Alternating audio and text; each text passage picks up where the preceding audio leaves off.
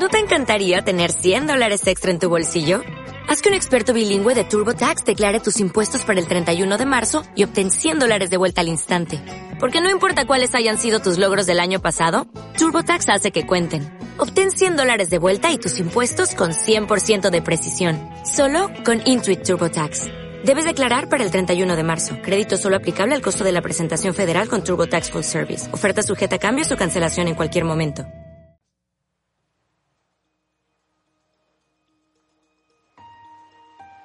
Hola, ¿qué tal? Buenos días, buenas noches, buenas tardes. Seas bienvenido a un día como hoy, 5 de septiembre. Mi nombre es Joel Almaguer y este es un programa de Sala Prisma Podcast.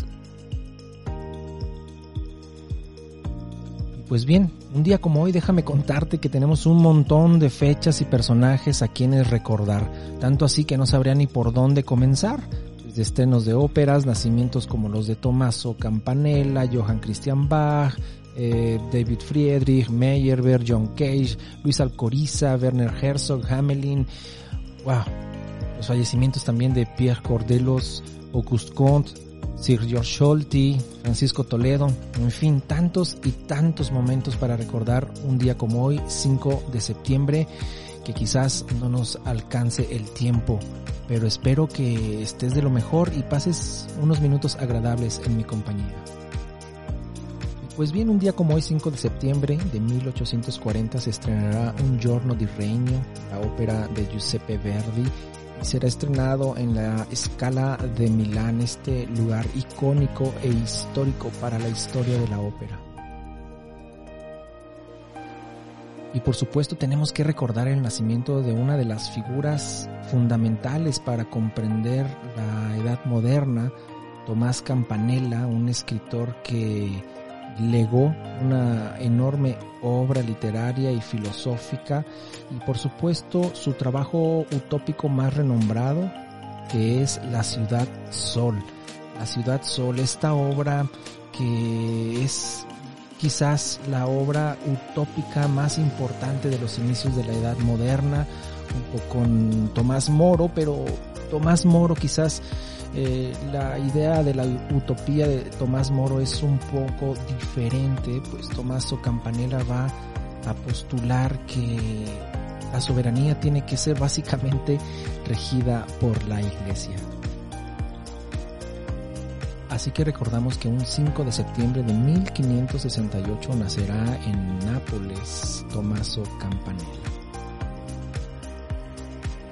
Como bien sabemos, Johann Sebastian Bach el gran compositor del barroco, el gran compositor de todos los tiempos, va a tener 20 hijos, uno de los cuales, el décimo primero, Johann Christian Bach, va a nacer un 5 de septiembre de 1735 y va a ser llamado él el Bach milanés o el Bach londinense porque tenía un estilo que proyectaba eh, los estilos de la época de aquellos lugares. De hecho, él junto con todos sus hermanos, un poco criticaban a su padre por estar estancado en, en, la época anterior, pero bueno, la evolución es así y los personajes, los compositores que van naciendo siempre proponen caminos nuevos para seguir. Esa es la magia de la inagotable fuente del arte. ¿Y cómo no recordar el nacimiento de Caspar David Friedrich, que nace un 5 de septiembre de 1774, este gran pintor paisajista del romanticismo alemán? Recordemos, por ejemplo, el caminante sobre el mar de nubes, este hombre que está eh, parado en la cima de una montaña frente a la vastedad de la naturaleza, o la abadía de, en el Robledal, que nos muestra un ocaso con unos árboles en el otoño casi secos y nos trata de transmitir esta nostalgia, esta melancolía, pero sobre todo una pintura que transmite muchísima espiritualidad. Y es precisamente una de las características principales de pintores como William Turner o John Constable que van a tratar de representar a la naturaleza como una creación divina que va a estar por encima y que el hombre tiene que adaptarse o tiene que conquistar aquella, aquella naturaleza. Pues bien, un día como hoy, 5 de septiembre de 1774, nacerá Caspar David Friedrich.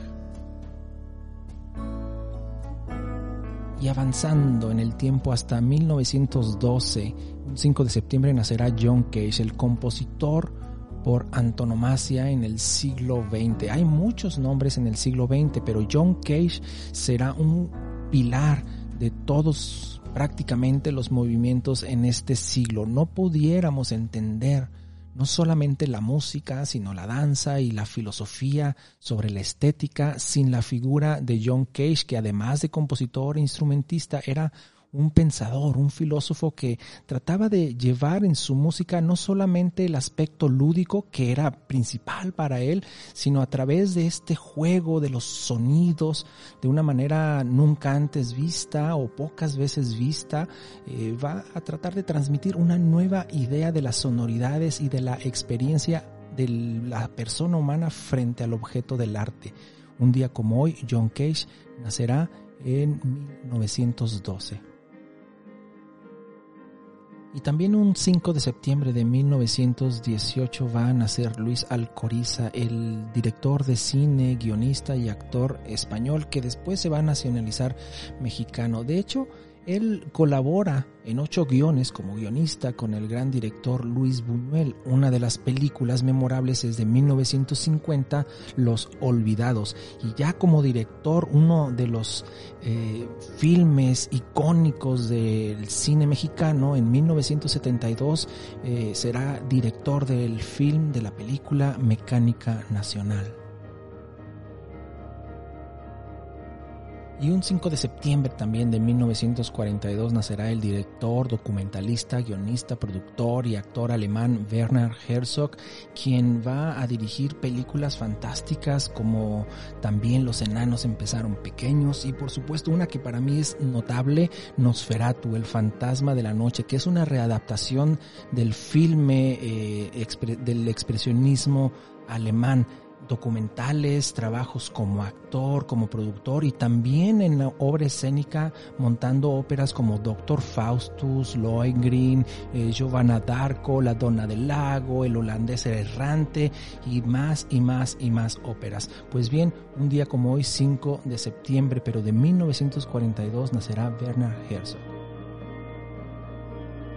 Y si pasamos a un estadio de la música clásica, debemos recordar también el nacimiento en 5 de septiembre de 1981 del gran pianista super virtuoso Marc-André Amelin, quien es un pianista eh, canadiense y que ha tenido una trayectoria fantástica y aunque últimamente ha grabado todos los conciertos de Mozart, la obra de Sostakovich, la obra de Debussy, de Schumann, eh, de Haydn, de Liszt, etcétera, es reconocido también por interpretar a músicos no tan interpretados como Busoni, que es muy famoso, pero quizás no tan interpretado, como también Godowski o Alkan, obra para piano realmente exigente que muy pocos pianistas logran dominar y que este, Marc-André Hamelin, va a dominar de una manera esplendorosa y sigue grabando y grabando. Pues bien, un 5 de septiembre de 1961 nacerá este gran pianista y compositor canadiense. Y pues bien, también habremos de recordar la muerte de Pierre Cordelos de Laclos, un escritor francés tanto o más escandaloso que el propio Marqués de Sade, quien escribirá Les liaisons dangereuses, las amistades peligrosas o las relaciones peligrosas, una obra eh, bastante estruendosa para la época que fue eh, publicada hacia 1782. Esta obra ha tenido muchas adaptaciones en un futuro. Hay una película eh, hacia los noventas y hace no pocos, no muchos años una ópera del compositor milanés Luca Francesconi titulada Quartet. Pues bien, un día como hoy, 5 de septiembre de 1803, perderá la vida Pierre Cordelos de la Cruz. Cuando hablamos de positivismo, no esta nueva acepción que se trae hoy en día de pensar positivamente, no, no, no, este pensamiento filosófico que tiene como principio el conocimiento científico, pues bien, un día como hoy, perderá la vida un 5 de septiembre de 1857 el filósofo considerado el creador del positivismo y también de la sociología, Auguste Comte.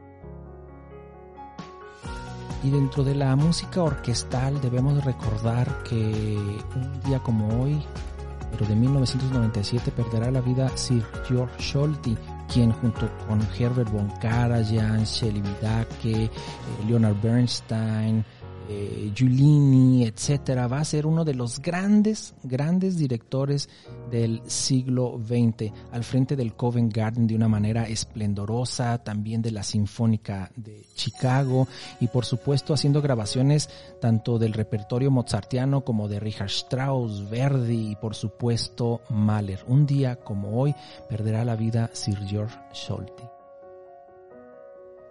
Así que estas fueron las efemérides, los momentos para recordar un día como hoy, 5 de septiembre. Espero que tengas una jornada de lo mejor.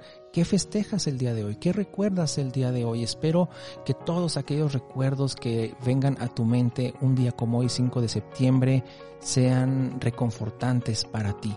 Mi nombre es Joel Almaguer y te invito a que te suscribas a este programa por Spotify, por Apple Podcast, nos comentes por Evox y también consultes todos nuestros programas Soto Voce, Encuentros, Tercera Llamada y Música Clásica en Instantes. Mi nombre es Joel Almaguer y nos vemos hasta mañana.